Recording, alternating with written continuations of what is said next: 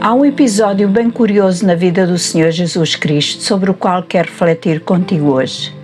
Ele está narrado no Evangelho de Marcos, no capítulo 2, e conta uma história bem curiosa. Jesus estava com os seus seguidores, discípulos, numa certa casa, começou a chegar gente de todo o lado para vê-lo e ouvi-lo. Foi de tal maneira que a casa se encheu, havia gente pendurada fora das janelas, encostados à porta da casa, ou seja, não havia lugar para mais ninguém, dentro ou fora. Mas sobressai desta história o facto de que quatro homens resolveram levar um amigo paralítico a Jesus. Quem sabe o rabi não se encheria de compaixão e o curaria. O problema é que quando se aproximaram da casa, viram a tal enchente.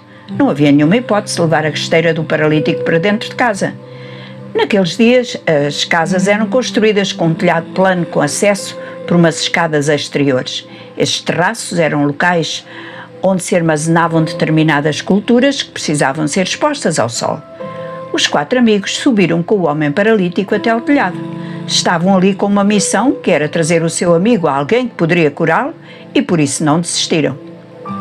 Calcularam a direção em que Jesus deveria estar dentro da casa e puseram mãos à obra, começando a fazer um buraco no dito telhado.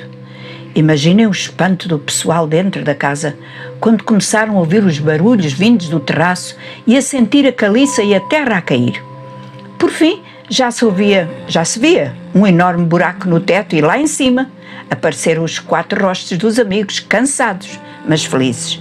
No terraço, a azáfama continuava, porque agora tinham que arranjar maneira de fazer passar o paralítico pelo buraco no telhado. E como tinham pensado, assim fizeram. Com umas cordas foram descendo a esteira do homem que parou exatamente no chão em frente de Jesus. Imagino que neste momento o silêncio era enorme. Jesus olhou para o homem aos seus pés, olhou para cima, onde espreitavam os amigos, e vendo a fé deles, falou algo espantoso. Impressiona-me o facto do Evangelho mencionar que Jesus compreendeu a, fé dos amigos do paralítico. O resultado final foi a cura espetacular do homem.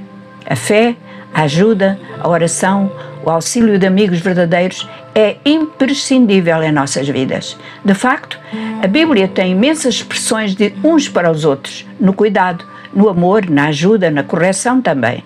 Não podemos viver sozinhos, isolados como ilhas. Temos que estar ligados em comunidade para sermos auxiliados e ajudados no dia da aflição e fazer o mesmo quando alguém precisar de nós. Deus fez-nos seres de relação.